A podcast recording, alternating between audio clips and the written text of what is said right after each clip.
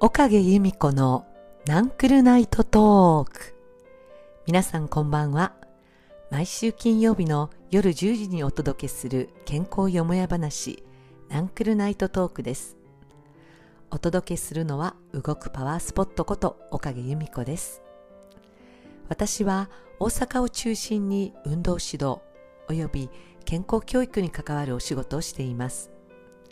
運動指導歴42年になりますがもっと体のことそして生活に役立つ健康最新情報を皆さんに分かりやすくお伝えしたいなと思って毎週金曜日の夜15分間の音声配信をしています。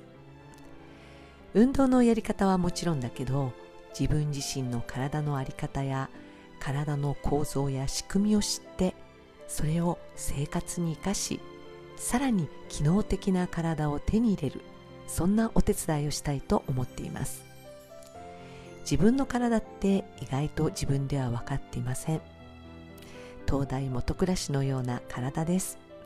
自分の体にちょっと興味を持ってさらにその興味を深めていくことで意外と自分の体心地よくなっていきます。さて今週は脳と腸の関係についてお話ししたいと思います。皆さんは生命の進化の過程で脳が先かそれとも腸が先かそんな質問をするとどちらを答えますか？皆さん結構よくご存知なんですよね。腸が先って答えてくれます。そうなんです。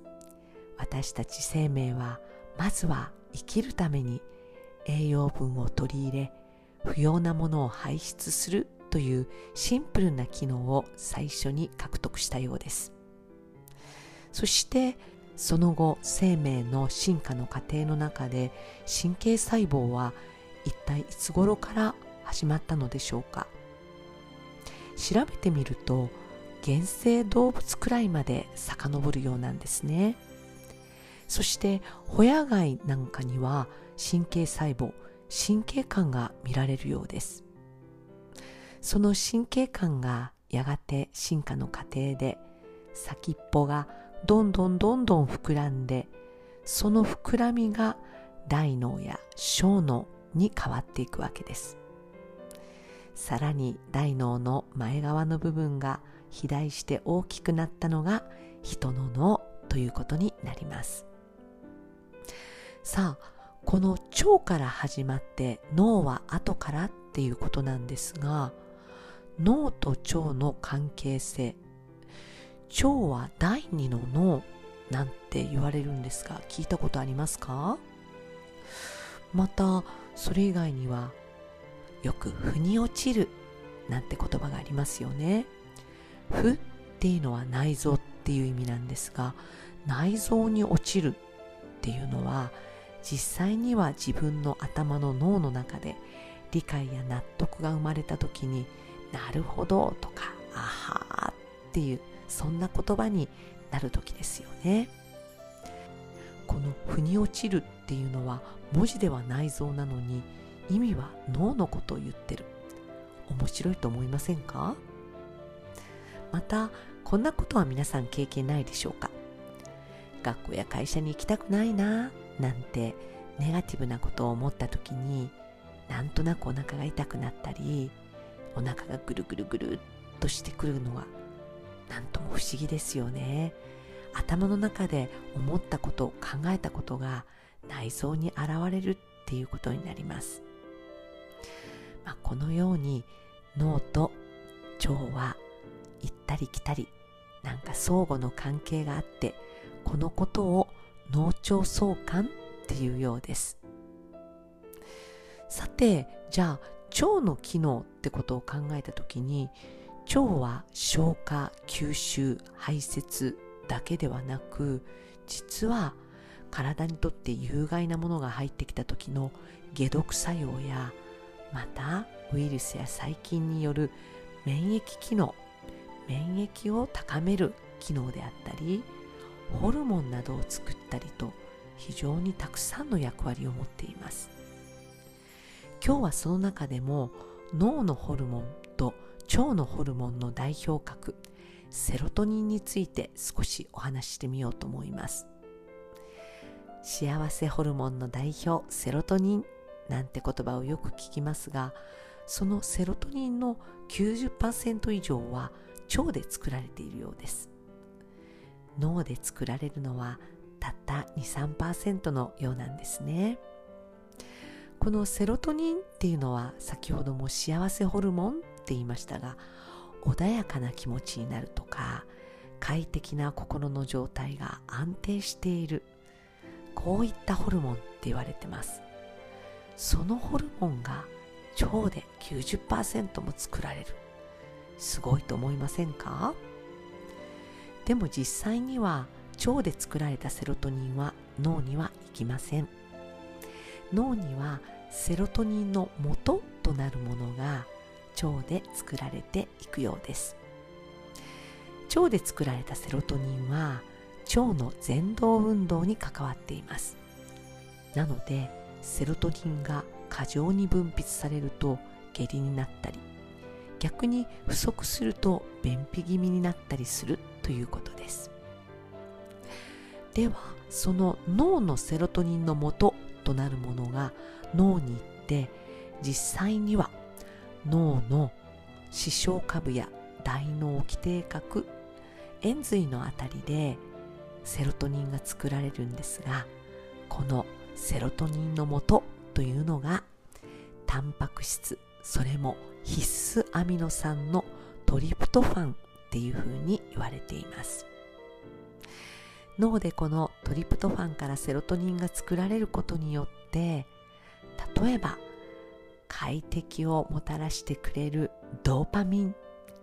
嬉しいとか楽しいとかやる気が出てきたぞ。いけいけゴーゴーっていうドーパミンですね。逆に怖い不安どうしよう困ったやばいななんていう不快のホルモンノルアドレナリン。このドーパミンとノルアドレナリンとセロトニンは三大ホルモンって言われてますけれどもセロトニンはこのドーパミンとノルアドレナリンのバランスをとって安定させるって役割もあるようです。さらにセロトニンっていうのは実は朝起きた時に15分から20分ぐらいお日様を浴びることでセロトニンが生成されます。セロトニンが生成されることによって目覚めがすっきりそして今日一日頑張るぞっていうやる気をもたらしてくれます。そしてその朝作られたセロトニンが14時間から16時間経つと夜にはメラトニンとなって眠気を催してくれるわけです。ですからセロトニンとメラトニンは体のリズムを作っているってことになりますね。朝ちゃんとセロトニンが作られてないと夜眠気をもたらすメラトニンが生成できない。つまりなかなか寝つけない。睡眠障害っていうふうにつながっていきます。ですのでまずは朝起きた時にしっかりお日様を浴びてセロトニンを生み出しましょう。でもこのセロトニンを作る元となるのがタンパク質必須アミノ酸でしたよね。ですのでできれば朝朝食時にしっかりとタンパク質を取りたいです。そして一日の活動をするわけですから炭水化物を取りましょう。脳は実は糖質のみを栄養としているんです。ですから朝炭水化物をとって糖を脳に送ってあげることですごく脳の働きは良くなります。仕事に集中しやすくなったりやる気が出るっていうことですね。このように食べたものが消化吸収してくれるのが腸。そしてそれがまた脳ではホルモンを作って私たちの体の健康バランスを整えてくれるっていうことになるわけです。さあそれでは今日は少し腸に働きかけるエクササイズをご紹介しましょう。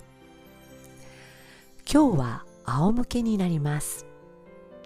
腰が痛い方は膝を三角に立てて楽な姿勢をとりましょう。両手のひらをお腹の上に乗せます。ゆったりと呼吸を繰り返してお腹が上下に動くのを感じてみます。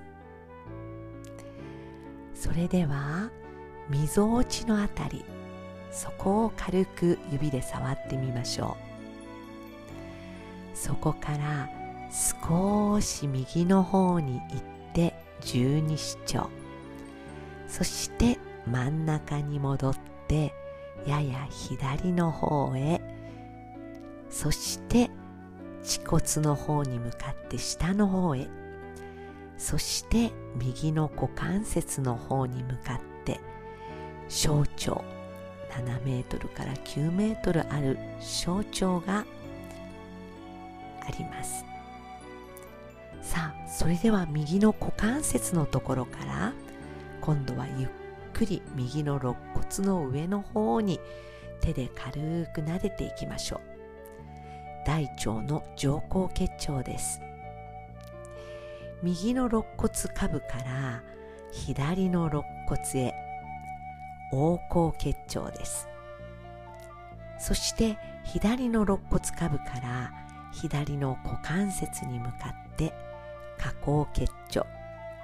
そしてそこから少し後ろの方に回って S 字結腸から直腸。ということで私たちのこの腸は左から右へ右から左へと時計回りに働いていきます。ですので右から左へと手で優しくマッサージをしてあげましょ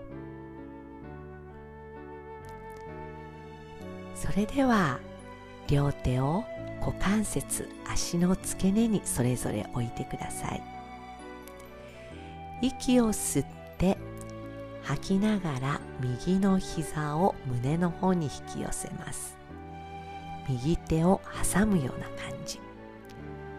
ゆっくりと息を吸いながら戻します。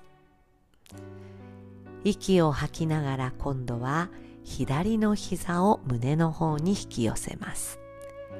左手を挟むように。息を吸いながら戻しましょう。吐きながら右足を引き寄せる。吸いながら戻す。吐きながら左足を引き寄せる。吸いながら戻す。両手を今度は膝を引き寄せた時に軽く手を添えて太ももでお腹をむぎゅっと押してみましょう。吸いながら戻して吐きながら左足を引き寄せて両手でむぎゅっと太ももをお腹に押し付けます。息を吸って吐きながら右足を両手で引き寄せます。吸いながら戻しましょう。吐きながら左足を胸の方に引き寄せます。太ももでむぎゅっと押していきます。両手のひらを床の方に向けて体のそばに置きます。足の裏でしっかり床を押してお尻と背中を持ち上げてみましょう。ゆっくりと下ろします。息を吸いながらお尻と背中をうーんと上げていきましょう。吐きながらゆっくり下ろしていきます。もう一度息を吸って足裏で床を押してお尻と背中を持ち上げます。吐きながらゆっくり下ろしましょう。では最後です。